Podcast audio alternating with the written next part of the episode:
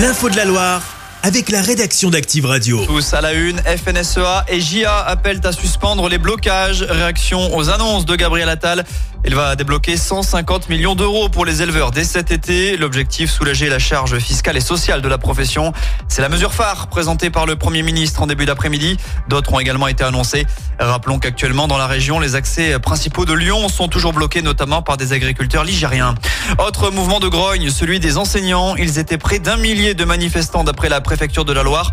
Deux cortèges sont partis ce matin de Roanne et de Saint-Etienne avec des revendications diverses. Pour Active Radio, Amandine Rousset a interrogé le personnel Tout se dégrade en fait. On a des classes qui sont toujours euh, surchargées, on n'a jamais de moyens de plus et il faut toujours faire euh, plus avec euh, moins de moyens en fait. L'école qui ne donne pas les moyens aux professionnels de pouvoir aider tout le monde. Voilà, on n'est pas assez nombreux, on n'est pas assez payés. C'est dénoncer la précarité, les conditions de travail aussi et la non-reconnaissance d'un métier qui est essentiel.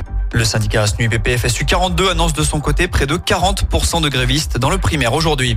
Il sera fixé jeudi prochain. La décision de la Cour d'appel de Lyon concernant la remise en liberté d'Edgardo Greco a été mise en délibéré. L'audience avait lieu ce matin. Rappelons que ce pizzaiolo stéphanois avait été arrêté il y a quasiment un an, jour pour jour. On le suspecte d'être un membre de la mafia italienne et auteur d'un double meurtre dans les années 90. À noter que Netflix s'intéresse à cette affaire et pourrait y consacrer une série. Un avis défavorable rendu par le comité social économique centrale de Casino. Il s'est réuni hier à Saint-Etienne afin d'évoquer le plan de sauvegarde accéléré du groupe ligérien qui fait face, on vous le rappelle, à une dette de plus de 10 milliards d'euros. Cet avis est simplement consultatif. On termine avec du sport en foot. On entre dans le Money Time. Le mercato se termine ce soir à 23h59. La SS, qui a l'habitude d'être active dans les dernières heures, devrait ne pas faire de paris cette année. Et puis enfin en cyclisme, après des arrivées au Coteau et Belmont de la Loire l'an dernier, le critérium du Dauphiné repassera par le département cette année. Le 3 juin pour une arrivée au col de la Loge et le surlendemain lendemain pour le contre-la-montre entre Saint-Germain-Laval et Neulise.